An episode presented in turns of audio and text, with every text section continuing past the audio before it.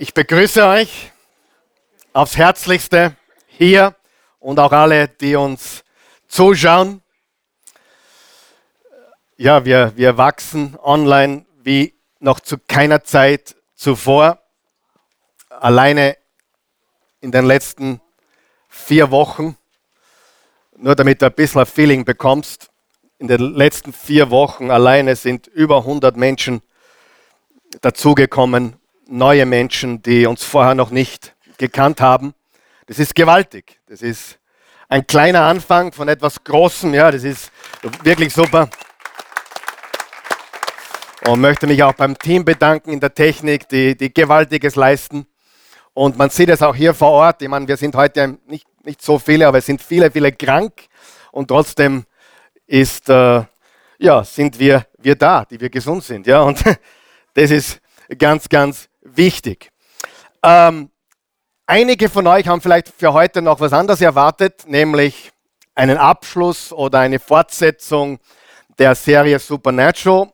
Ich habe mich entschlossen, dass die Botschaft von letzter Woche ein solider Abschluss gewesen ist für die Sonntagsserie und dass wir am 29. Februar, das ist ein Samstag, ein Tagesseminar machen werden. Vielleicht kann man das einblenden. Ähm, am 29. Februar, wir haben es vielleicht nicht da jetzt, aber am 29. Februar haben wir ein Tagesseminar mit dem Titel Supernatural. Und ich verspreche dir jetzt etwas. Egal, ob du die Bibel seit 40 Jahren liest oder ob du sie vier Tage liest.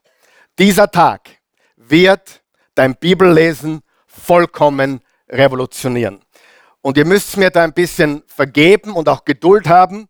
Es ist so, am Sonntag, sag einmal Sonntag, am Sonntag haben wir Menschen hier und online, die noch nie von der Bibel gehört haben. Versteht ihr das?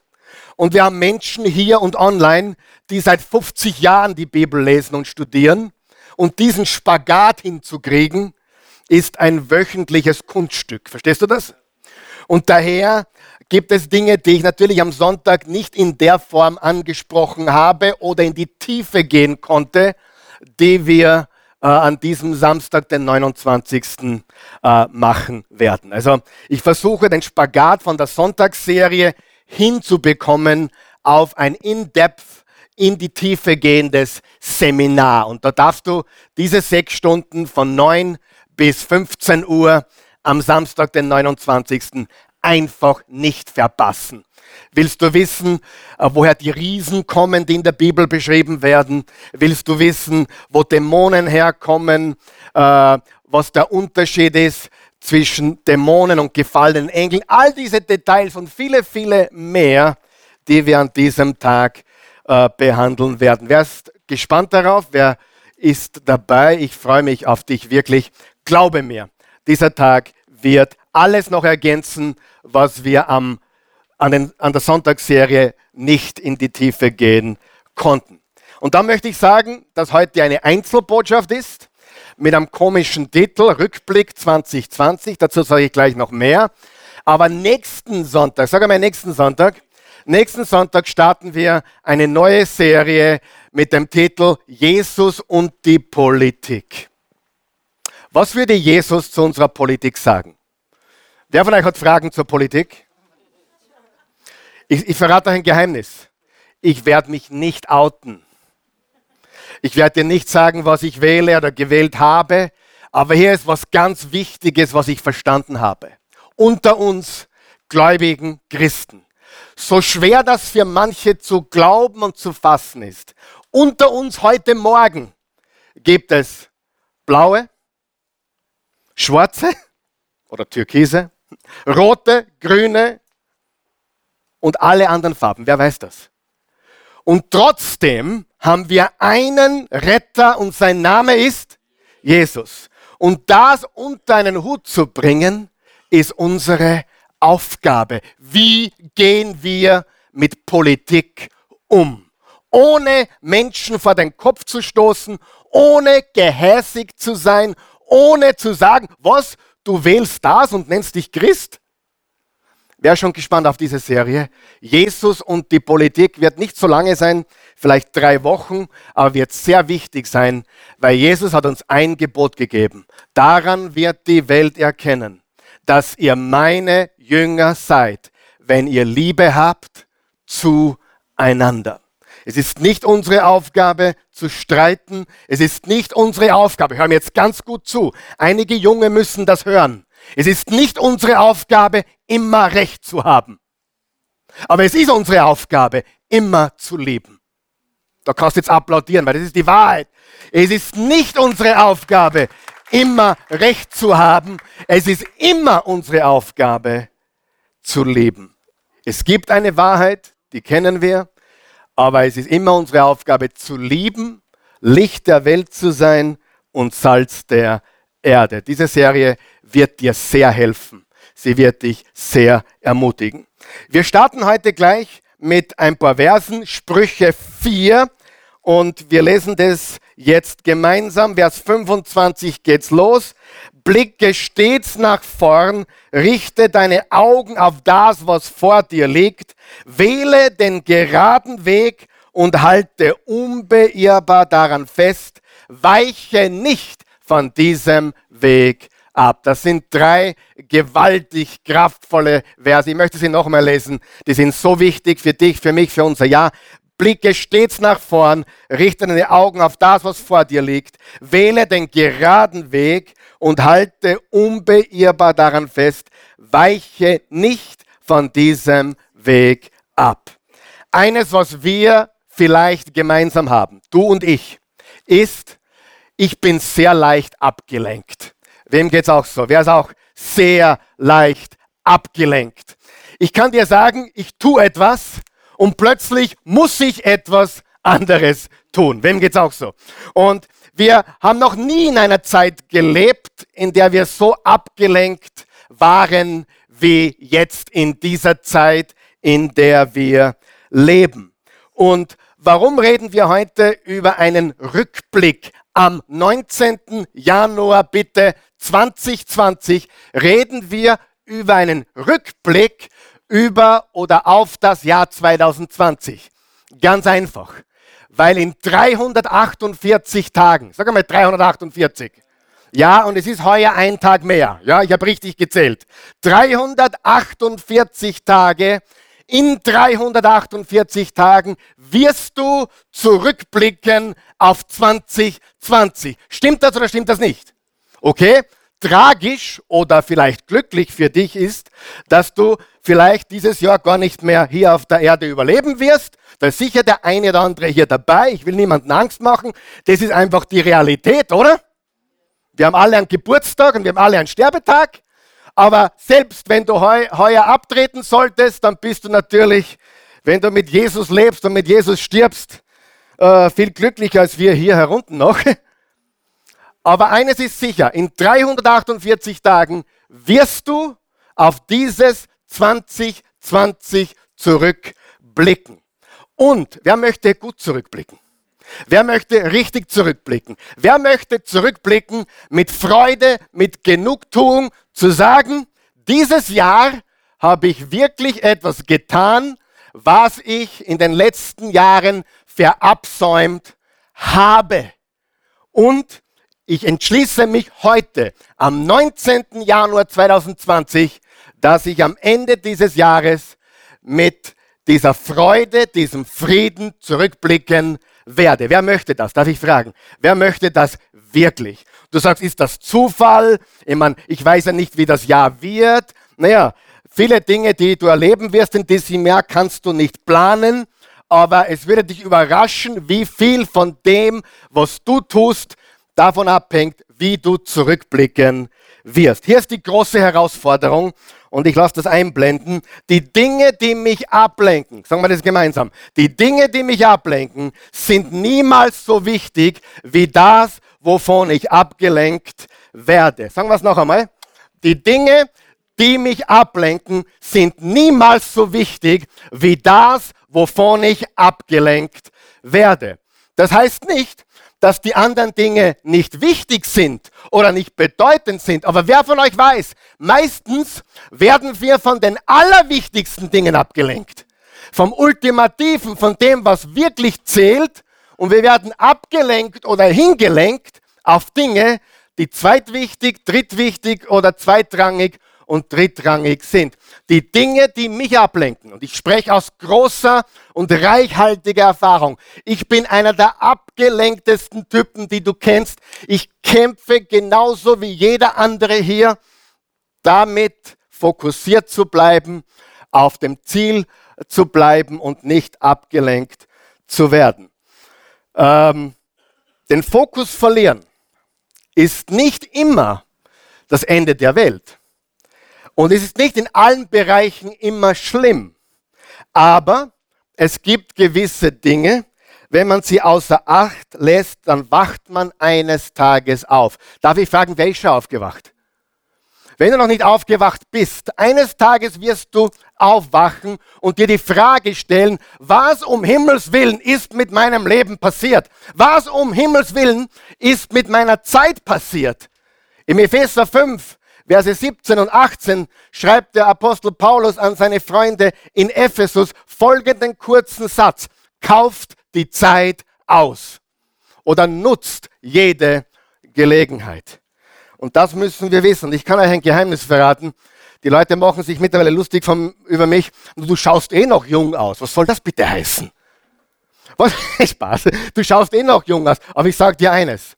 Jeder, der ab meinem Alter und noch älter ist, weiß eines mit hundertprozentig Sicherheit. Die Geschwindigkeit, mit der die Tage, Wochen, Monate und Jahre dahin gehen, ist ungleich schneller als mit 20, 25 oder 30. Hätte ich nie geglaubt, aber es ist sagenhaft, wie schnell es geht. Stimmt es? Unglaublich. Schau dir die Kinder an, schau dir die Enkelkinder an, schau dir einfach einmal in den Spiegel und du wirst sehen, dass das die Realität ist, richtig? Kauft die Zeit aus. Wo bin ich angekommen? Das war aber nicht so geplant. Wie oft habe ich in der Seelsorge diesen Satz gehört? Das habe ich mir anders vorgestellt. Ja? Ich kann mich nicht erinnern, dass ich mich dafür entschieden hätte. Oh, bist du zufällig da reingetappt? Ja, genau. Wir werden abgelenkt, ohne es zu merken. Als ich ein Junge war, musste ich Rasen mähen. Werde auch Rasen mähen müssen. Und es war ganz einfach. Immer nur gerade hin und her. Einfach Linien ziehen. Eins, zwei, drei. Nach der vierten Reihe habe ich den Rasenmäher stehen gelassen und ich musste was anderes tun. Und dann ist der Rasenmäher stehen geblieben. Und irgendwann haben dann meine Eltern gesagt, du, schau mal her, du solltest fertig mähen.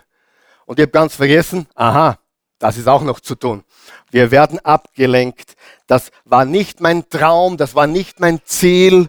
So habe ich mir meine Zukunft nicht vorgestellt. Das sind Dinge, die wir ständig hören. Und ich sage dir die absolute Wahrheit. In deinen 20ern und 30ern, wenn du glaubst, du hast alles vor dir, nutze deine Zeit. Du, das wird dich jetzt wundern, aber ich bereue, dass ich in manchen Zeiten meines Lebens meine Zeit nicht besser genutzt habe, als ich sie habe. Und ich gehe davon aus, dass jeder in meinem Alter oder darüber genauso denkt. Stimmt es? Wir wünschten uns, dass wir gewisse Dinge nicht getan hätten, gewisse Dinge getan hätten und gewisse Dinge einfach ignoriert hätten und uns auf das Wesentliche konzentriert hätten. Das wünschen wir uns. Stimmt es? Die Wahrheit ist, wir können es nicht rückgängig machen und zu jammern und alles zu bereuen bringt gar nichts. Das ist ein Paradox. Ich bereue nichts. Ehrlich. Ich bereue meine Sünden, wenn ich eine begehe, um Himmels Willen, nicht falsch verstehen. Aber ich bereue meine Erfahrungen nicht. Ich bereue meine Fehler in dem Sinne nicht. Ich habe immer was gelernt. Stimmt es? Ich habe gelernt, ich bin gewachsen, ich bin gereift und das wäre mir entgangen, hätte ich gewisse Fehler nicht gemacht, hätte ich gewisse Menschen nicht getroffen, die mich enttäuscht haben. Was lernen wir in der Enttäuschung? Sehr viel, oder? Über Menschen, über Dinge und so weiter. Aber dass wir nicht abgelenkt werden, ist ganz, ganz wichtig. Und möglicherweise gibt es Dinge, die mehr von deiner ungeteilten Aufmerksamkeit benötigen. Sagen wir das gemeinsam. Ungeteilte Aufmerksamkeit ungeteilte Aufmerksamkeit. Zumindest in diesem Abschnitt deines Lebens. Oh, jetzt habe ich was Wichtiges gesagt. Abschnitt deines Lebens. Lebensabschnitte. Wer weiß, es gibt Lebensabschnitte. Und unterschiedliche Lebensabschnitte haben unterschiedliche Prioritäten.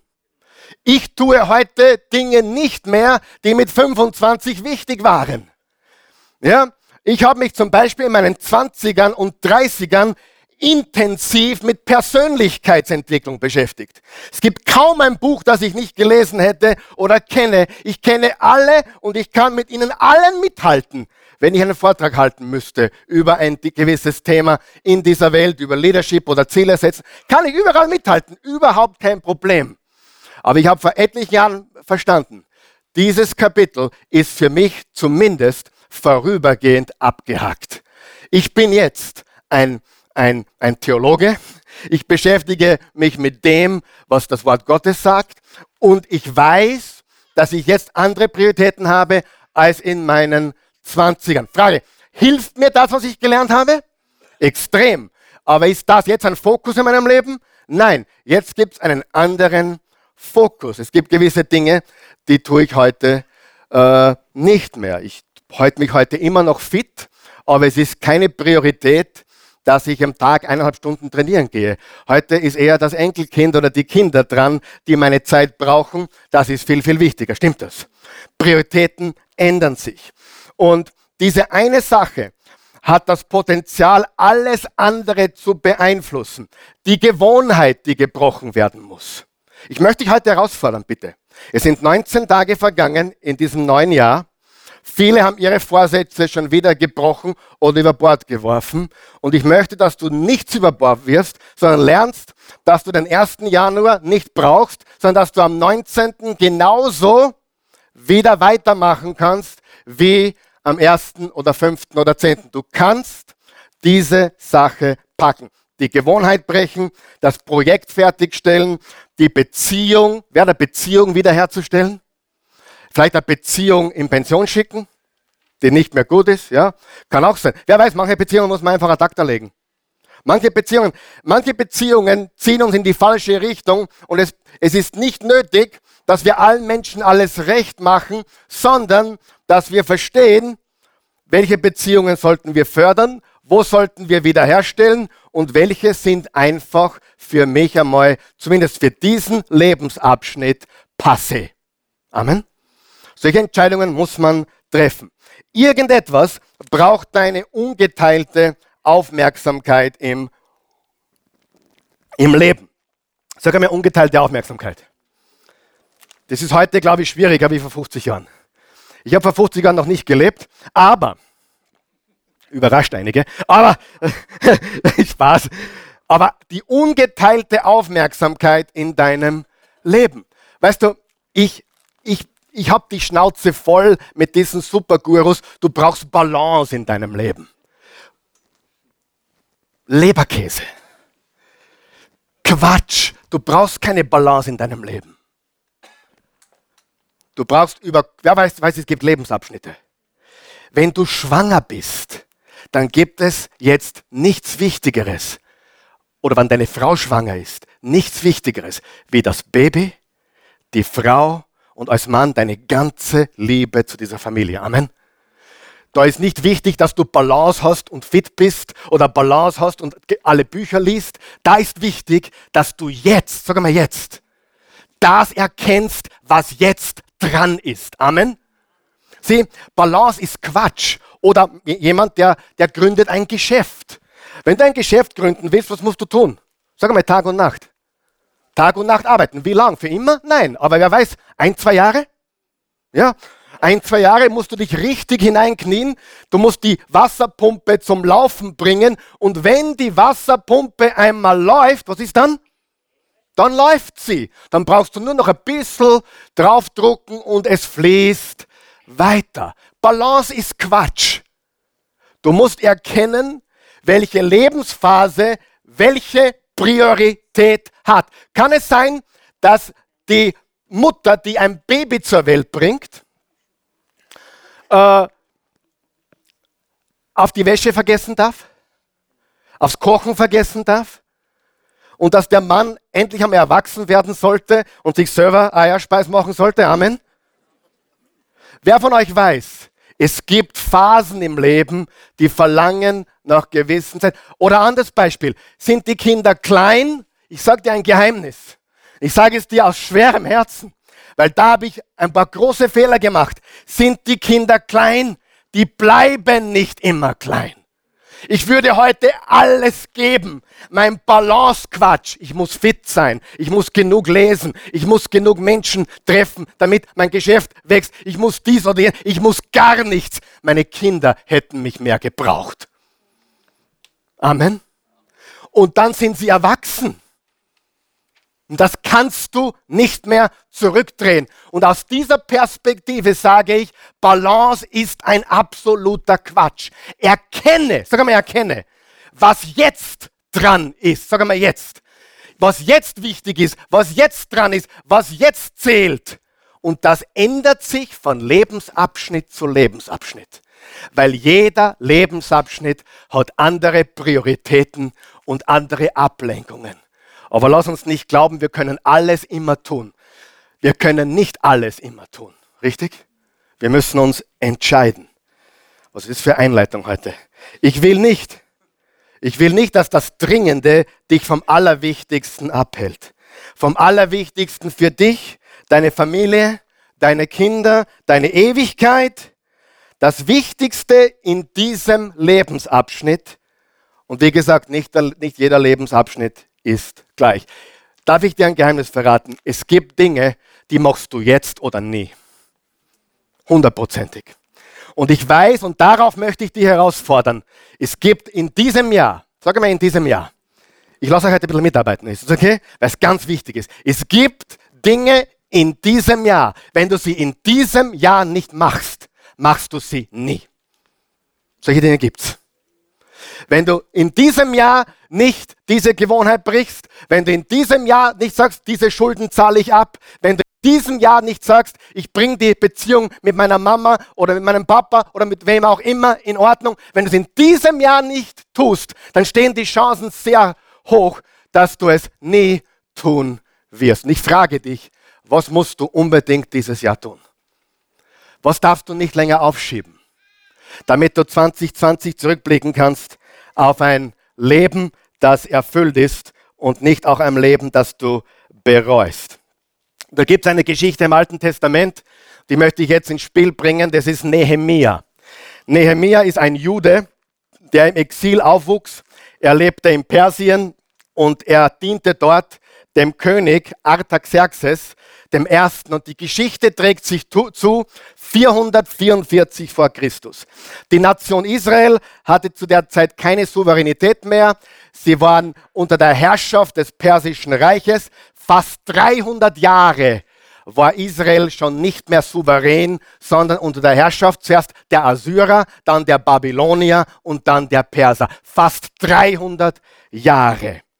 Die Babylonier, Babylonier stürmten Jerusalem, zerstörten Salomos Tempel, haben die besten und klügsten Köpfe und Männer weggekarrt, wie zum Beispiel Daniel, Shadrach, Meshach, Abednego, die dann im Feuerofen äh, überlebt haben, als sie hineingeworfen wurden, als sie sich nicht beugten vor Nebukadnezar, sondern gesagt haben, wir dienen dem einen wahren lebendigen Gott. Und als Persien dann eroberte, sagte der Perserkönig Kyros zu den Juden, dass sie gehen dürfen. Viele gingen zurück nach Judäa, viele blieben in Persien, weil sie dort aufgewachsen sind. Die Nation ist geteilt und die Rückkehrer von Babylon oder von Persien fanden Jerusalem in einem ziemlich schlimmen Zustand. Und sie taten ihr Bestes, die Dinge wieder herzurichten, den Tempel wieder aufzubauen, den zweiten Tempel, der dann 70 nach Christus zerstört wurde. Und dieser zweite Tempel war nicht einmal annähernd das, was der erste war. Und jetzt 90 Jahre danach kommt ein Mann ins Spiel namens Nehemia.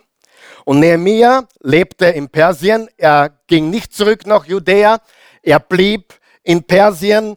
Äh, äh, sie, seine Familie blieb dort. Sie haben das nicht verlassen, weil sie dort aufgewachsen sind. Und Nehemia wurde ein sehr einflussreicher Mundschenk von Artaxerxes.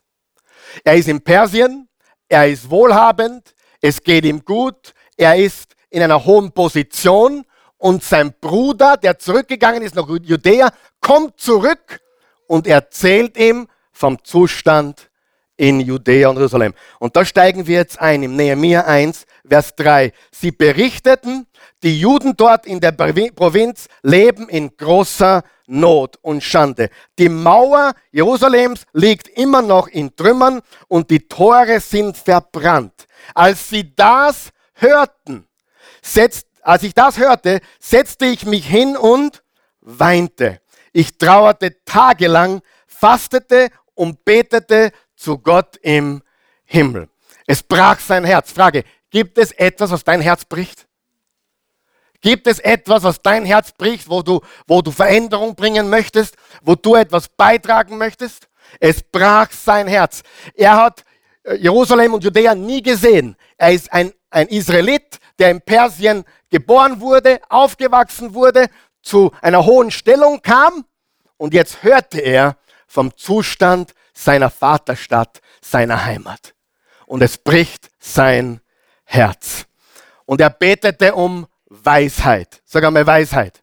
Sieh, du musst eines verstehen. Wenn es darum geht, was wir tun oder nicht tun, geht es nicht, meistens nicht um richtig oder falsch. Meistens geht es um gut und besser. Weißt du, was dein größter Feind ist? Das Gute. Gol Golf spielen ist gut, habe ich gehört. Aber Zeit für die Kinder ist wahrscheinlich besser. Amen. Sieh, du musst eines wissen. Wir können nicht alles Gute tun. Weißt du das? Es gibt 50.000 Möglichkeiten, die ich wählen hätte können, mein Leben zu bestreiten, einen Job zu haben oder was. 50.000 Möglichkeiten circa. Heute wahrscheinlich schon mehr. Und ich bin froh, dass ich das Beste für mich gefunden habe. Ist es gut, Postbeamter zu sein? Ja, warum nicht? Ist es gut, Buchhalter zu sein? Ist es gut, ein, ein, Eigen, ein Eigentümer einer großen Firma zu sein? Sicher ist es gut. Aber es ist für mich sicherlich nicht das Beste. Du musst unterscheiden zwischen gut und dem Besten, zwischen äh, gut und weise. Weil das sind die Dinge, die wirklich entscheidend sind. Es brach sein Herz. Als ich das hörte, setzte ich mich hin und weinte. Ich trauerte tagelang, fastete und betete zu Gott im Himmel. Und jetzt betet er um Weisheit. Er fragt Gott, was soll ich tun? Und dann tut er etwas ganz Mutiges. Eines Tages ging er wieder zu seinem äh, Chef, dem König Artaxerxes, dem mächtigsten Mann der Welt damals. Das darf man nicht vergessen. Das war damals der mächtigste Mann der Welt, um ihm zu dienen. Und es war eigentlich äh, nicht erlaubt, in die Gegenwart des Königs zu treten mit einer schlechten Laune. Du dürftest ihm keine schlechten Nachrichten bringen, dem König durfte man nur Gutes sagen. Das, was er hören wollte. Wer kennt auch solche Leute? Nur was, nur, nur was er hören wollte. Aber der König Artaxerxes merkte, dass irgendetwas mit Nehemiah nicht stimmte. Und er fragt ihn. Und Nehemiah sagt, natürlich bin ich traurig. Ich habe gehört, meinen Leuten geht es schlecht. Und dann sagt er was ganz Mutiges. Kann ich frei haben? Nicht, nicht Urlaubsansuchen, sondern kann ich frei haben? Kannst du mich freistellen für eine neue Aufgabe? Und der König sagte ja. Und ich mache, du darfst zurückgehen, du darfst deinem Volk helfen, du darfst Jerusalem und Judäa wir aufbauen und ich mache dich sogar zum Gouverneur. Du darfst nicht vergessen, Israel oder Judäa war unter der Herrschaft von Persien. Das heißt, das wurde geführt direkt von dort. Und der Perserkönig hat gesagt, ich setze dich ein zum Herrscher über Judäa. Gewaltig, was hier passiert. Und Nehemiah marschiert los mit Wagen, Leuten und sogar Briefe von Artaxerxes, dem erlaubten, durchzumarschieren und sogar Holz mitzunehmen, wo drauf stand, dass er von, von eben dem König gesandt war. Er, er kommt in Jerusalem an. Es ist noch schlimmer, als er dachte. Wer weiß, es ist oft noch schlimmer, als wir denken. Und die umliegenden Regionen beuteten Judäa aus. Das erste, was Nehemiah tut, er macht eine nächtliche Tour durch das ganze Land, um alles äh, anzuschauen. Er macht Notizen und am nächsten Tag tut er eine Konferenz zusammenrufen und er gibt den Menschen die Vision. Sag einmal Vision. So. Und eine Vision, und da kann man sehr viel lernen. Er sagt vier Dinge. Er sagt, hier ist das Problem, das ist die Lösung, wir müssen etwas tun und hier sind die Gründe, warum wir jetzt etwas tun müssen. Das ist das Problem, das ist die Lösung. Wir müssen etwas tun und hier sind die Gründe, warum wir etwas tun müssen. Und die Arbeit wird aufgeteilt. Verschiedene Familien übernahmen verschiedene Teile der kaputten Mauer, um die Mauern wieder aufzubauen. Interessant ist auch, dass Nehemia, der große Leader, selbst am Bau der Mauer mitwirkte. Er hat nicht nur die Verantwortung getragen, er hat zugepackt. Ganz gewaltig. Und das Ganze gefiel natürlich den führenden Menschen in den umliegenden Gegenden gar nicht. Sie fühlten sich bedroht.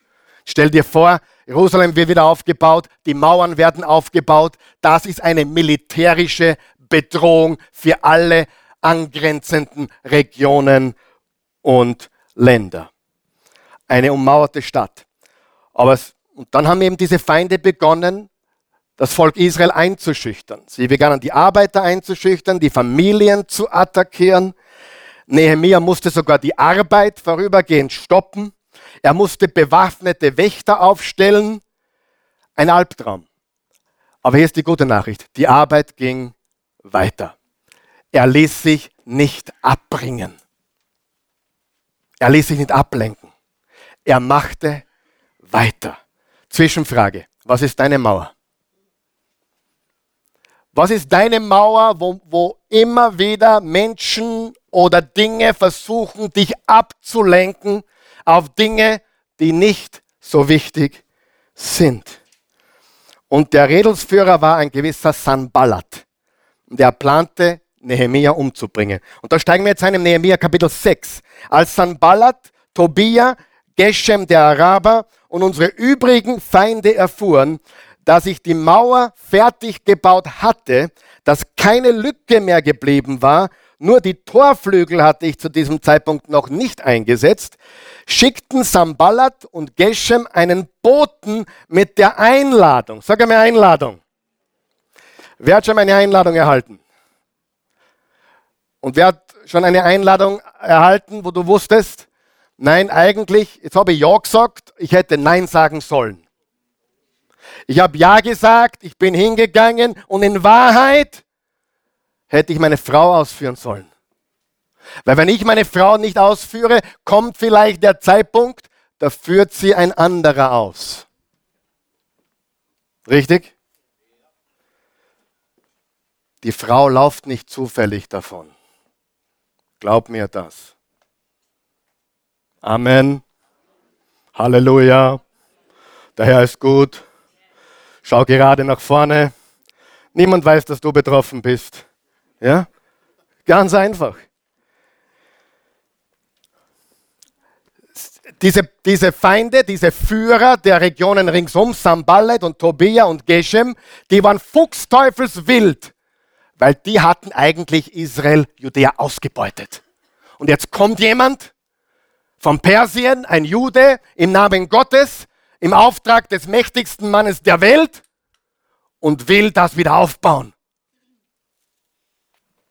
Wer von euch weiß, Reich Gottes bauen freut die Feinde nicht. Sie sandten eine Einladung zu mir, sie in Keferim im Onotal zu treffen. Gehen wir Mittagessen. Gehen wir auf einen Kaffee. Lass uns einfach nur plaudern. Wer hat das schon gehört? Ja?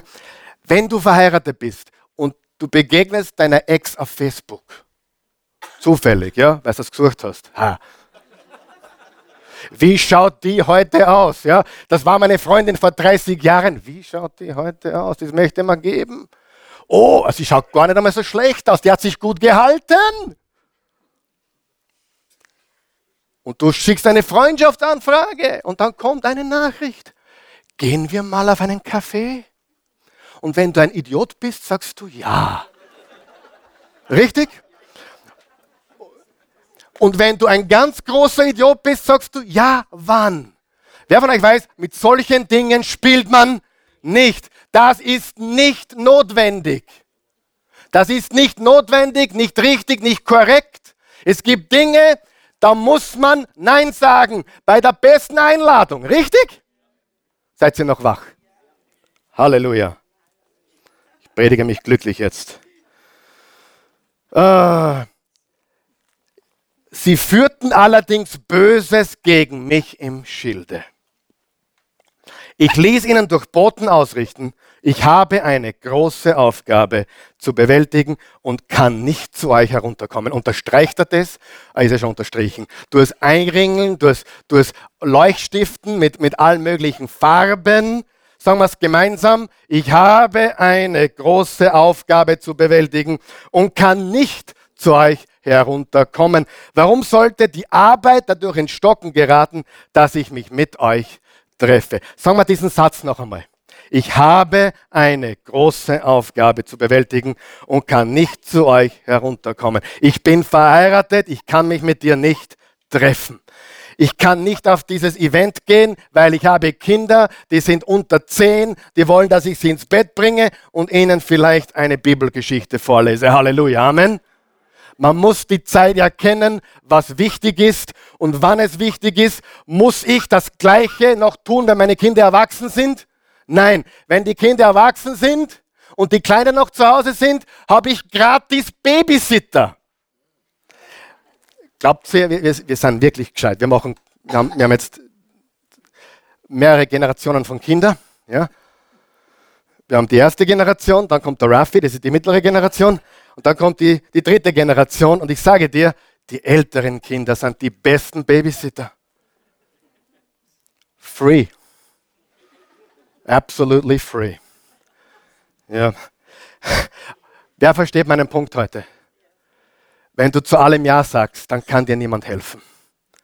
Du musst lernen, das ist wichtiger als das. Das ist vielleicht gut, aber das ist besser. Das mag richtig sein, aber das ist weise. Amen. Ich ließ ihnen durch Boten ausrichten, ich habe eine große Aufgabe zu bewältigen und kann nicht, sag mal, kann nicht. Ich kann nicht. Gehst du mit uns fort dieses Wochenende?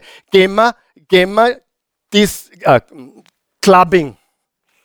Gehen wir, gehen wir, gehen wir fort. Äh, gehen wir schön.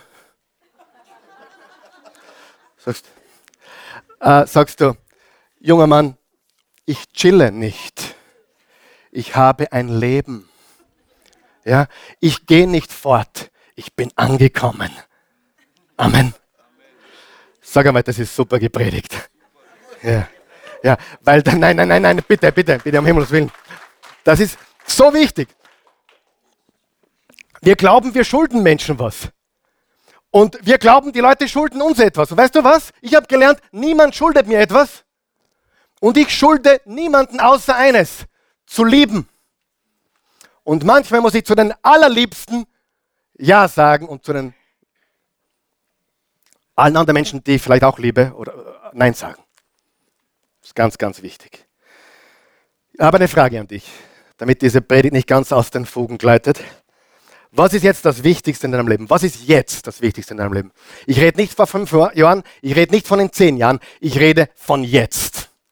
Welches Kind braucht deine größte Aufmerksamkeit? Welches Kind braucht deine ungeteilte Aufmerksamkeit? Welches Enkelkind braucht dich jetzt und nicht in zehn Jahren? Welcher Mensch ist wirklich wichtig jetzt? Ja, Beziehungen ändern sich. Ja, äh, wenn die Kinder zu Hause sind, sehen wir sie jeden Tag mehrmals. Wenn sie ausgezogen sind, sieht man sie einmal die Woche, wenn man Glück hat. Zeiten ändern sich und das, was du jetzt nicht tust, wirst du später nie nachholen können und wahrscheinlich ganz mächtig bereuen. Lass dich nicht ablenken von Dingen, die nicht wichtig sind. Der Bote ging zurück, aber sie gaben nicht auf. Sagt es mit mir, sie gaben nicht auf. Wer hat das schon gemerkt? Das iPhone gibt nicht auf. Der Fernseher gibt nicht auf. Die lästigen Sachen geben nicht auf. Stimmt das? Sie wollten ihn müde machen. Wann, wann, sie beim ersten Mal nicht backen, jetzt wollen sie ihn müde machen. Das ist eine Taktik. Ich kenne das noch vom Verkauf. Den Kunden müde machen. Bevor er zum anderen, zum Konkurrenten geht. Mach ihn müde, gib ihm einen Kaffee, gebe ihm vielleicht eine Schlaftablette, nein, Spaß. Äh, und, und ich schaue, dass er da auf meinem Schreibtisch sitzen bleibt, bis er mein Auto kauft. Natürlich viel besser und mich kriegt er noch dazu. Mich haben die, die, die Kunden immer gefragt, warum soll ich bei dir kaufen? Sage ich, ja, wegen mir. So gutes Argument, oder? Ist gut, wenn man jemanden hat, der sich um einen kümmert, oder? Ich kaufe bei Menschen, wo ich weiß, die haben es verdient und die, die kümmern sich um mich. Vers 4. Viermal, wie oft? Viermal schickten sie mir die gleiche Einladung. Und jedes Mal schickte ich ihnen dieselbe Antwort. Was war die Antwort? Ich habe eine große Aufgabe zu bewältigen und kann nicht zu euch kommen. Viermal und viermal die gleiche Antwort. Sagen wir es nochmal gemeinsam. Ich habe eine große Aufgabe zu bewältigen und kann nicht zu euch herunterkommen. Bitte laut. Ich habe eine große Aufgabe zu bewältigen und kann nicht zu euch herunterkommen. Sie haben keine Ruhe gegeben. Dann sa sagten sie, ja, kein Problem. Wann hast du einen freien Termin? Und weißt du, was du sagst? Ich habe schon lange keine Termine mehr. Es gibt nämlich Dinge, die verdienen keinen Termin. Wer weiß das? Da geht es nicht darum, ob du Zeit hast, da geht es darum, das mache ich nicht und ich mache es jetzt nicht. Ja? Was war Nehemias Antwort jedes Mal immer wieder? Ich habe eine große Aufgabe zu bewältigen und kann nicht zu euch herunterkommen. Es war kein Terminproblem, sondern ein Prioritätenproblem. Wer hat das schon gemerkt? Das Falsche hat irgendwie immer Platz am Kalender. Ist es nicht so? Ja, und das Wichtige, Gottesdienstbesuch zum Beispiel, mein Gott, na, oh, der Schnee ist heute gut. Ja? Wer von euch weiß, die falschen Dinge haben so leicht Platz. Und die richtigen Dinge, Kinder, Frau, Mann, Gottesdienst, whatever, Gebet haben einfach nicht den gleichen Stellenwert für die meisten. Und ich möchte dich ermutigen, erstelle eine Liste. Und die Liste nennst du folgendermaßen eine jetzt nicht, vielleicht später Liste. Jetzt nicht, vielleicht später. Die, kind, die Christi und ich haben jetzt die wunderbare Gelegenheit, wirklich unser Leben zu genießen. Wir genießen unser Leben, wirklich. Wir sind fleißig. Ich, äh, ich bin hoffentlich auch fleißig. Sie ist auf jeden Fall fleißig. Aber wir genießen unser Leben. Wir können heute Dinge tun, die wir Mitte 20 nicht tun konnten. Ich kann mir heute Dinge leisten, die konnte ich mir Mitte 20 nicht leisten. Ich kann heute Dinge machen, Plätze besuchen, Dinge tun, Zeit haben, die ich damals nicht hatte. Ich habe auch keinen Terminkalender. Wisst ihr das? Ich habe auf dem iPhone habe ich ein paar Dinge, die ich mir eintrage, die, die, damit ich es nicht vergesse. Aber mein Terminkalender ist nicht ausgebucht. Ich bin kein ausgebuchter Mensch. Ich muss immer lachen, weil die sich, na, ich bin ausgebucht, ich bin so wichtig. Ich bin auch wichtig und ich bin nicht ausgebucht. Ich habe eines gelernt. Im Leben musst du Platz lassen für das, was wirklich wichtig ist. Und weißt du, und ich bekomme zum Beispiel am Freitag einen Anruf oder ich habe mitbekommen untertags, dass unsere Tochter und Enkelkind auf Besuch kommen um halb drei. Weißt du, was ich machen kann? Ich kann in dem Moment sagen, hey, ich lasse meine Arbeit liegen und ich fahre nach Hause. Wer sagt, das ist eine gute Idee? Hey, was ist wirklich wichtig und was ist jetzt in deinem Leben das Wichtigste? Ein Enkelkind war für mich vor zehn Jahren nicht wichtig. Jetzt ist es total wichtig, richtig? Ist da, ist da irgendeine Zeit zu viel, die man investiert? Nein. Es geht im Leben um Menschen, nicht um Dinge. Es geht nicht um Geld, sondern um Menschen. So sehr hat Gott die Welt gelebt, die Menschen gelebt, seinen einzigen Sohn gab, jeder, der an ihn glaubt, nicht verloren geht, sondern ewiges Leben hat. Sagen wir es gemeinsam. Ich habe eine große Aufgabe und ich kann nicht solchen unterkommen. Und das musst du dir bildlich vorstellen, weil Nehemiah hat gearbeitet, der stand auf der Mauer. Das war wirklich so. Ich kann nicht solch unterkommen. Ich baue gerade an der Mauer. Forget it. Ich baue fertig. Ich, sag einmal, ich baue fertig. Was musst du fertig bauen? Was musst endlich fertig machen in diesem Jahr? Was musst endlich brechen in diesem Jahr? Was musst endlich aufgeben in diesem Jahr? Wo musst endlich sagen, das ist wichtig, das ist nicht mehr wichtig? Was ist es jetzt? Ich rede nicht von den fünf Jahren, weil fünf Jahre kommen und gehen und wenn du es jetzt nicht tust, tust du es nie.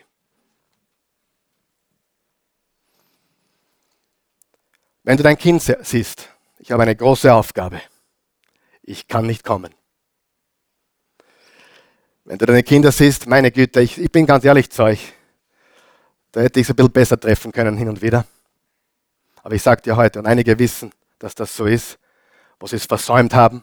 Wenn du jetzt kleine Kinder hast und du siehst sie, sie laufen zu Hause herum, ich sage dir, nimm dir die Zeit. Die Zeit kommt und geht. Ja? Für die jungen Leute, mach mach die Schule fertig, mach die Universität fertig, mach das Projekt fertig, mach's fertig. Forget party life, get real life. Party life is not real life. Habt ihr mich gehört? Real life is life. Hm? Wenn du deinen Mann siehst, sag, er ist eine schwierige Aufgabe. Und was würde? ich wollte schauen, ob es wach seid. Er ist eine schwierige Aufgabe. Was würde der Kerl ohne mich tun? Und wenn ihr Männer eure Frauen seht, sagt, das ist meine Aufgabe. Das ist meine Aufgabe. Ich brauche keine andere Frau glücklich machen. Sie muss sich glücklich machen. Vor, vor sechs Jahren war eine Dame hier in der Oase, die hat sich daran gestoßen, dass ich zu den Frauen nicht so freundlich bin. Sie sagte zu mir, Karl Michael, du bist ein super Prediger und du bist ein super Typ, aber du, du, du, die, die Frauen haben so den Eindruck, dass du ihnen irgendwie die kalte Schulter zeigst. Und sage ich, oh, kann ich mir nicht vorstellen, aber wenn es so ist, dann ist so. Aber hey, haben wir gedacht, wenn ich eine Frau glücklich mache, Halleluja.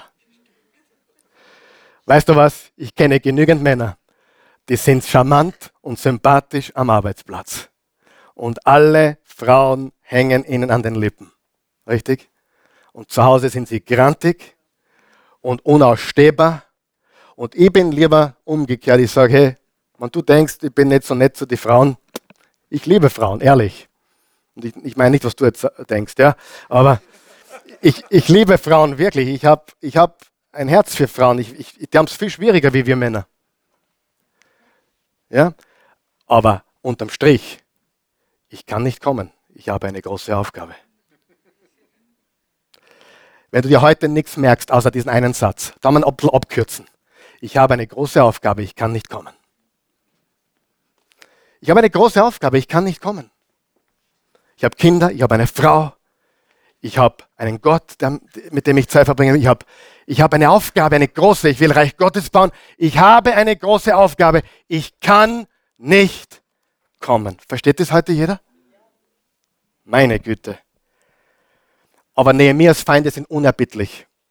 Jetzt beginnen sie Gerüchte in die Welt zu setzen. Wer, wer, weiß, dass es funktioniert? Manchmal Gerüchte in die Welt setzen. Lesen wir weiter. Beim fünften Mal, viermal haben sie es schon probiert. Bei, komm einen Kaffee mit uns trinken, geh mit uns auf ein Jausen, treffen wir uns, plaudern wir. Ich kann nicht kommen, ich habe eine große Aufgabe. Beim fünften Mal schickte Sambalat seinen Diener mit einem offenen Brief. Darin stand, unter den Leuten geht ein Gerücht um und Geshem bestätigt es auch, dass du mit den Juden einen Aufstand vorbereitest und deshalb die Mauer wieder aufbaust. Man sagt, du willst ihr König werden. Du sollst sogar schon Propheten eingesetzt haben, die dich dann in Jerusalem zum König von Judäa ausrufen würden. Diese Gerüchte werden bestimmt auch dem König, dem mächtigsten Mann der Welt, zu Ohren kommen. Komm also, damit wir beraten, was zu tun ist. Komm also. Was hat Nehemiah ganz sicher wieder gesagt? ich habe eine große Aufgabe, ich kann nicht kommen. Sagen wir es gemeinsam. Ich habe eine große Aufgabe, ich kann nicht kommen. Warum wiederholst du dich so, wie, so oft, Herr Pastor? Weil der Satz muss sitzen. Du wirst heute versucht, morgen versucht. Wieder abgelenkt zu werden, wieder abgelenkt zu werden. Und was sagst du ab sofort, wenn der Fernseher schreit und sagt, dreh mich auf? Was sagst du? Lieber Herr Fernseher, ich habe eine große Aufgabe. Ich kann nicht kommen. Habt ihr das verstanden? Habt ihr mir, und man, der, der depperte Computer, nachdem du süchtig bist, ich auch. Wer ist auch süchtig? Wer gibt zu, dass er eine absolute Therapie braucht? Dringend. Wenn der Computer wieder schreit, sagst, lieber Herr Computer, ich kann nicht kommen. Ich habe einen großen Auftrag. Ich habe eine große Aufgabe. Ich kann dich heute nicht einschalten. Halleluja. Einige verstehen schon langsam, habe ich den Eindruck. Es wird Einladungen geben, es wird Gelegenheiten geben, es wird Beziehungen geben, es wird glänzen, aber nicht alles, was glänzt, ist Gold. Und das Gras ist immer grüner auf der anderen Seite, aber gieße dort, wo du lebst und das Gras wird gedeihen und die Pflanzen werden wachsen. Dort, wo du gehst, ist es am grünsten und am schönsten. Was macht Nehemiah? Er ignoriert sie. Wer weiß, Kritik kann eine gewaltige Ablenkung sein. Wir werden kritisiert und dann glauben wir eine Antwort geben zu müssen. Das Beste, was du tun kannst mit Kritikern, ist, sie links liegen zu lassen. Wenn sie recht haben, dann lern was. Ob sie gut meinend oder schlecht meinend sind, wenn sie recht haben, lern was. Aber du brauchst nicht auf jeden Sämpfer Antwort geben.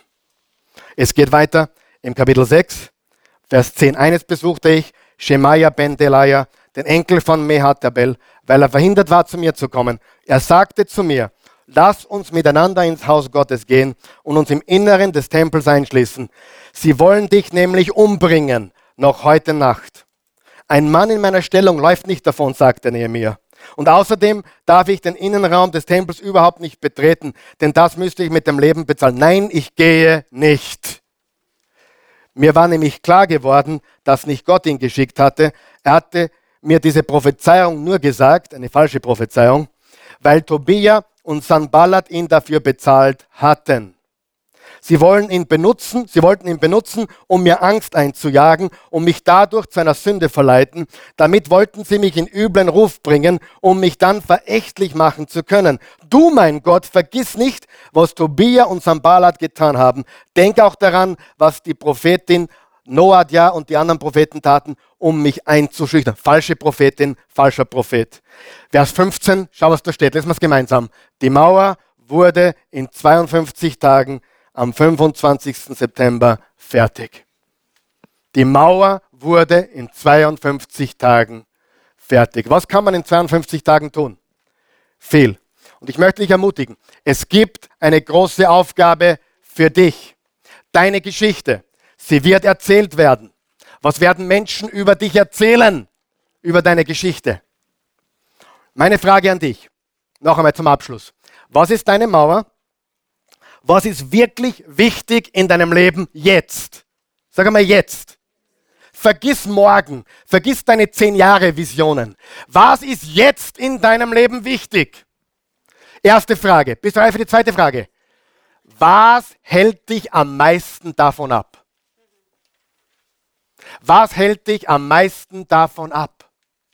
Welche Gewohnheit? Welche Hindernisse musst du entfernen?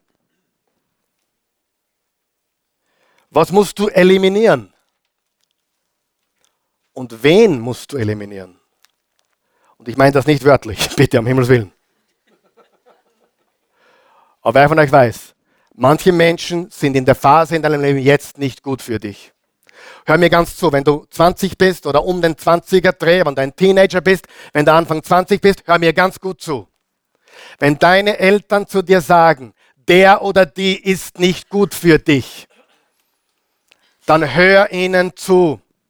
Sie wissen und sehen Dinge, die du, nicht weil du nicht gescheit bist, nicht weil du nicht intelligent bist, sondern weil du einfach ein Teenager und noch jung bist und du nicht erkennen kannst, wer für dich gut und schlecht ist, richtig? Hör zu. Ehrlich, ich wundere mich, warum Kinder nicht auf ihre Eltern hören, ehrlich. Das habe ich damals nicht, damals war man das, ich habe auch nicht gehört, ja. Ja, und bei manchen Sachen höre ich immer noch nicht. Halleluja. Aber ich muss ja nicht mehr, ich bin erwachsen. Ja, ich bin erwachsen. Aber jetzt stell dir vor, wer von euch weiß, Eltern haben keine Agenda. Normalerweise. Normalerweise. Wenn ich meinem Kind was sage, will ich mir keinen Vorteil äh, bringen. Ich will nur das Beste für mein Kind. Ich weiß es nicht, es ist nicht immer und überall bei allen Eltern so. Aber wer weiß, so sollte es sein. Und als Elternteil weiß ich, ich sage meinen Kindern das, was ihnen helfen soll. Sie glauben dann oft nicht, meistens glauben es nicht. Ist leider so. Aber im Nachhinein haben sie doch recht gehabt, wer für mich gut ist und wer für mich weniger gut ist. Und ich sage dir was, deine Freunde definieren dich mehr als alles andere. Mit wem hängst du? Mit wem tschüsst du? Das definiert dein Leben. Für die von euch, die Tschüden nicht verstehen, chillen. Welche Gewohnheit musst du brechen dieses Jahr? Welche Beziehung musst du reparieren dieses Jahr? Welche Beziehung musst du in die Pension schicken dieses Jahr? Nicht böse. Sag einfach, hey, du, ich möchte Gott folgen, ich möchte Gottes Plan folgen und ich möchte mich mit Menschen umgeben, die das Gleiche tun. Wenn du draußen in der Welt unterwegs bist und du triffst jemanden, der, der dir gefällt und, und, und diese Person will sich mit dir treffen an einem Ort, wo du nicht hingehst, sagst, hey, wenn du mich wirklich treffen willst, Sonntag 10.30 Uhr. Ich sage dir, wenn es da nicht kommen, vergiss sie. Was willst du, nein, jetzt ehrlich, was willst du mit jemandem, der deinen Glauben oder deinen Glauben an Christus von vornherein nicht, er, er muss nicht einmal glauben, aber zumindest dir zuliebe mitgehen und anschauen, oder? Da stimmt was nicht. Und glaube mir, was am Anfang gut ausschaut, wird nur noch schlechter. Die ersten Wochen sind wir alle perfekt. Der Junge öffnet die Tür vom Auto. Nach zwei Jahren macht er dir gefälligst selber auf. So geht das. Deine Geschichte. Was musst du tun? Sagen wir es gemeinsam. Ich habe eine große Aufgabe. Ich kann nicht kommen. Ich kann nicht kommen. Ich habe eine große Aufgabe. Danke für die Einladung. Ich habe eine große Aufgabe. Ich kann nicht kommen. Fernseher, danke für die Einladung. Ich kann dich nicht aufdrehen. Und was du so laut schreist. Ich kann nicht kommen. Weil der größte Feind vom Besten sind gute Dinge, mittelmäßige Dinge. Und wenn du wirklich ein Leben führen willst mit Rückblick, Freude, Friede, dann musst du die Dinge tun, die jetzt zu tun sind. Die Zeit läuft dir sonst davon. Glaubst du mir das? Es wird nicht langsamer, es wird schneller. Tu es heute, sonst passiert es nie und lass dich von niemandem von der Mauer locken. Bleib oben und sag, ich habe eine große Aufgabe. Ich kann nicht kommen. Und jedes Mal, wenn die Versuchung anklopft, ich habe eine große Aufgabe, ich kann nicht kommen. Mein Mann ist wichtig, meine Frau ist wichtig, meine Kinder sind wichtig, mein Auftrag ist wichtig, meine Freunde, meine, meine, meine Church ist wichtig. Wichtig ist wichtig, aber alles andere muss nicht sein. Amen. Stellen wir bitte gemeinsam auf. Vater im Himmel, wir loben dich, preisen dich und erheben dich und ich danke dir für deine unendliche Güte, deine Gnade, dein Erbarmen und dass du uns auch, auch vergibst, wo wir unsere Zeit verplempert haben, wo wir unsere Zeit vergeudet haben, wo wir, wo wir Dinge nachgelaufen sind, die, die nicht die allerwichtigsten gewesen sind, wo wir Zeit mit den Kindern, Kindern verpasst haben, wo wir Zeit mit der Frau, mit dem Mann verpasst haben, wo wir Zeit verpasst haben mit den Menschen in unserem Leben, die du in unser Leben gebracht hast, die wirklich wichtig sind und die uns wirklich wichtig sind. Und ich habe ein großes Gebet heute, Gott, dass, dass du jedem hier und jedem, der diese Botschaft hört und sieht oder in irgendeiner Weise äh, aufnimmt, dass du jedem von uns tief ins Herz legst, was für uns die Mauer ist, was unsere Aufgabe ist, wofür du uns geschaffen hast. Und dass du uns hilfst, einfach auch kühn zu sagen, ich kann nicht kommen, ich habe eine große Aufgabe. Ich kann nicht kommen. Ich habe Kinder zu Hause. Ich kann nicht kommen. Ich habe eine Frau, die mich braucht. Ich, hab, ich kann nicht kommen. Ich habe einen Mann, der mich unbedingt braucht. Ich kann nicht kommen. Ich kann nicht dort und da sein. Ich, kann nicht woanders predigen, weil ich am Sonntag hier bin in Jesu Namen. Weißt du, ich kann am Sonntag woanders sein. Wisst ihr das? Ich, ich lehne alle Einladungen Sonntag ab. Fast alle. Einmal im Jahr. Höchstens.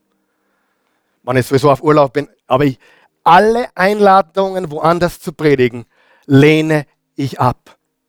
Manche würden sich freuen darauf, weil ich kann, ich kann dort predigen, dort predigen. Und es gibt diese Einladungen, glaube mir. Weißt du, was ich immer sage? Ich kann nicht kommen. Ich predige schon wo. Verstehst du? Prioritäten setzen. Und das ist so wichtig, dass du verstehst, dass du das tun musst, was zu tun ist, jetzt und hier. Und du musst wissen, was deine Mauer ist. Und lass dich nicht von dieser Mauer äh, runterlocken, sondern sag ich kann nicht kommen, ich habe eine große Aufgabe. Wenn du hier bist heute Morgen und du hast diese Botschaft vernommen und du, du hast keine persönliche Beziehung zu Jesus Christus, bin ich sicher, hast du trotz allem sehr viel mitnehmen können heute, weil diese Botschaft sehr praktisch war. War sie praktisch? Sehr lebensnah, sehr lebensreal, oder? Das war heute keine Theologie in dem Sinn wie die letzten Wochen. Ich versuche es auch aufzumischen ein bisschen, dass wir Theologisches und Praktisches bekommen hier in der Oase. Ist das okay? Du kannst natürlich viel nehmen, viel mitnehmen von dem, was du heute an Inspiration, Ermutigung, Motivation mitbekommen hast. Und das ist vom Wort Gottes. Es ist alles wunderbar. Aber ich sage dir eines, es gibt etwas, wenn du es nicht tust, wirst du es wahrscheinlich nie tun. Es bricht mein Herz. Es bricht mein Herz. Ich kenne Menschen, die sind vier Jahre ein- und ausgegangen hier. Haben nie ihr Leben Jesus gegeben. In den ganzen vier Jahren. Oder haben zugeschaut. Haben sich mitgenommen, was sie für ihre Motivation brauchen. Verstehst du? Für, für ihr Leben brauchen. Weißt du, was die traurige Wahrheit ist? Wenn du vier Jahre lang jeden Sonntag hörst, Gib dein Leben in Jesu Hand und du tust das vier Jahre lang nicht. Wie hoch sind die Chancen, dass du es jemals tun wirst? Darf ich dir die Wahrheit sagen? Die Chancen liegen bei Null. Bei 0,1. Natürlich, Gott kann immer was tun, Amen. Und er ist gnädig. Aber ich sage dir, wenn du nach so einer Predigt oder dort, wo du, wo du weißt, das ist wahr und wenn du da nicht sagst, Jesus, ich will dich ganz und du bist das Wichtigste, ich lasse mich nicht mehr ablenken von anderen Spielereien oder Religionen oder Spiritualität. Du bist der eine wahre, lebendige Gott. Ich lasse mich nicht mehr ablenken. Wenn du das nicht in so einer Stunde tust, wann dann? Verstehst du, was ich sage? Wann dann? Worauf wartest du? Wartest du bis die Predigt besser wird? Da musst du lang warten. Wartest du, bis, keine Ahnung, dich der Blitz trifft? Wartest du, bis du schwer krank bist? Worauf willst du warten, wenn du Woche für Woche hörst, Jesus Christus ist dein Retter und Erlöser, nimm ihn an. Ich sage, es ist traurig, denn die, die es von Woche zu Woche verschieben, die Chancen werden immer geringer, dass sie es nie tun werden. Ich habe das Evangelium einmal gehört. Einmal. Ich war, ich war Ministrant. Ich war in der katholischen Kirche als junger Bub. Habe bis auf Bahnhof nicht viel verstanden. Ein bisschen was habe ich verstanden. Ich habe ungefähr verstanden, wer Jesus ist. Und eines Abends waren wir 1983, glaube ich, war ich war zwölf Jahre alt, bei einem sehr lebendigen Gottesdienst. In der katholischen Kirche 45 Minuten, der war drei Stunden lang. Und da hat ein katholischer Pfarrer gepredigt, länger als ich heute. Eine lebendige, kraftvolle, charismatische, ich meine jetzt nicht theologisch charismatisch, sondern lebendig charismatisch, predigt. Zehn Minuten bevor er fertig war, sind mir die Tränen runtergelaufen. Ich war 12, 13 Jahre alt. Er hat, ich war ein schüchterner Junge. Ich war keiner, der nach vorne gelaufen wäre. Oder so. Und er hat gesagt, wenn du Jesus annehmen willst, heute Abend und für immer bei ihm sein willst, zu Hause bei ihm sein willst, dann komm jetzt nach vorne. Da waren hunderte Menschen da. Ich bin nach vorne gelaufen. Ich habe geweint die ganze Nacht. Jesus kam in mein Leben. Ich habe die erste Gelegenheit, wo ich es verstanden habe, wahrgenommen. Weil ich heute verstehe ich, wie wichtig das war. Wenn du es heute nicht tust, wenn du es immer wieder verschiebst, es wird immer schwieriger. Amen. Am Arbeitsplatz, wenn du den Leuten nicht klar machst, dass du Jesus gehörst, nach zwei Jahren sagen du übrigens, ich bin Christ, wird schwierig, oder? Ich sag's ja gleich am Anfang. Mein Leben gehört Jesus. Sollte mich einmal eine Frau angehen, was ganz selten passiert, bis gar nicht, sage ich, hey, double, baby, double ring. Jesus, Christi, Christi, Jesus. Ich spiele nicht, versteht ihr? Jede Gelegenheit. Die Ablenkungen müssen im Keim erstickt werden und die Gelegenheiten, die guten, müssen beim Schopf gepackt werden. Zu warten ist eine Lüge. Warum? Warte, auf die richtige, warte auf das Beste, aber nimm die Gelegenheit beim Schopf. Versteht ihr? Die meisten Menschen verkorksen ihr Leben. Das Leben der meisten Menschen ist verkorkst. Sagen wir so ehrlich? Ist ein Wunder? Weil wir Jesus brauchen. Wenn du Jesus willst, bete jetzt ganz kurz mit mir. Guter Gott, ich komme zu dir, wie ich bin, ein Sünder in Not deines Retters. Jesus Christus, sei mein Herr, sei mein Erlöser. Ich glaube an dich, dass du von den Toten auferstanden bist und heute lebst. Leb jetzt in mir. Ich gebe dir mein Leben. Ich empfange deins. In Jesu Namen. Amen. Ich habe eine große Aufgabe. Ich kann nicht kommen. But I'll be back. Mittwoch, Sonntag. Mittwoch, Sonntag. Das ist meine Mauer. Die Christi ist meine Mauer. Meine Kinder sind meine Mauer. Alles andere. Jetzt nicht, vielleicht später. Amen. Haben wir es verstanden heute? Geben wir Jesus einen Applaus.